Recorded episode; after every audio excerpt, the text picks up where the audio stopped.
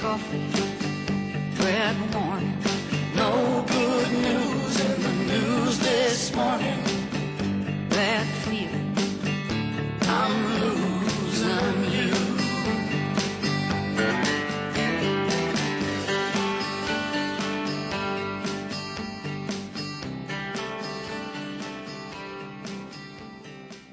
Herzlich willkommen und Glück auf zu einer neuen Folge von Opa Erzähl doch mal etwas vom Bergbau. Diesmal geht es um das Buttern. Lifte oder Dullen nannten die Kumpels natürlich ihre Brote, die sie mit zum Püt brachten. Und äh, ich will also diese Begriffe mal etwas erläutern. Buttern oder Dubeln nannten die Bergleute ihre Arbeitspausen. Doch schon meist vor dem eigentlichen Arbeitsbeginn, nach der oft langen Anfahrt oder dem Weg zur Arbeitsstelle in den verschiedenen Revieren, saßen die Kumpels zusammen und verzehrten die ersten Doubles. Dazu gab es Kaffee oder Tee aus einer Aluminiumflasche. Ich habe hier eine Flasche mitgebracht, die sah so aus. Die hatte jeder Kumpel dabei. Diese Flaschen die gab es in verschiedenen Größen, weil in einem heißen Betrieb kam man mit dem Inhalt einer solchen Flasche natürlich nicht aus, denn äh, das waren dann größere Flaschen. Wer in einem heißen Betrieb arbeitete, trank natürlich auch mehr, um den Flüssigkeitsverlust auszugleichen. Es gab natürlich ganz große Flaschen, auf verschiedenen Pützen wurden sogar große Milchkannen verteilt, äh, die 5 Liter Inhalt aufnehmen konnten. Eine Kaffeepulle eines Bergmanns machte im Laufe aller Schicht schon viel mit. Sie wurde gedrückt, gepresst, fiel auch manchmal hin. Dadurch wurde sie natürlich verformt.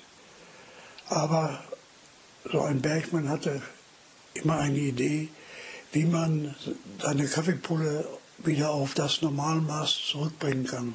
Er nahm einen Druckluftschlauch, Druckluft war ja fast überall vorhanden, setzte den Schlauch auf den Ausguss und presste die Druckluft hinein. Dadurch sprang das Blech, das Alublech wieder zurück und die Flasche hatte wieder Normalmaß. Die Doubles, Kniften oder Brote waren meist in einer Zeitung zum Vortag eingewickelt. Denn Papier konnte man ja auch in einem Notfall unter Tage mal gebrauchen. Das sah dann so aus, das war so ein Doppelpaket, da war die drin. Einige Bergleute nutzten aber auch Butterdosen, die aus Alublech bestanden. Später wurden jedoch aus Sicherheitsgründen Aluflaschen und Dosen aus Alublech im Untertagebetrieb verboten. Plastik hielt Einzug. Weil die Kumpels ihre mitgebrachten Brote meist nicht auf einmal verzehrten, wurden sie mittels eines Drahtes eines solchen Schießdrahtes an eine Rohrleitung aufgehängt. Und das nicht ohne Grund. Kleine Nager warteten nämlich nur darauf, dass ein Kumpel diese Sicherheitsmaßnahme vergaß und das Dudelpaket in der Jacke platzierte, die dann ebenfalls ungesichert im Stoß hing. Diese Jacken zu erreichen war ein leichtes für die kleinen Nager, die stets hungrig waren.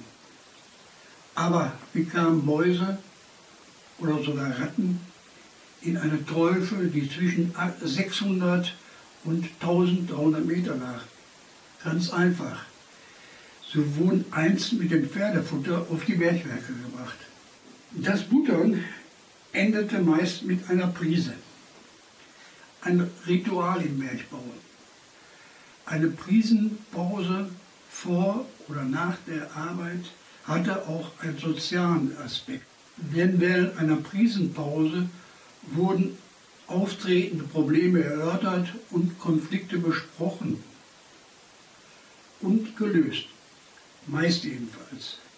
Der Nachschub für den Inhalt so einer Prisen- und Schnupftabakdose gab es damals fast in allen zechennahen Kneipen oder Selterbuden.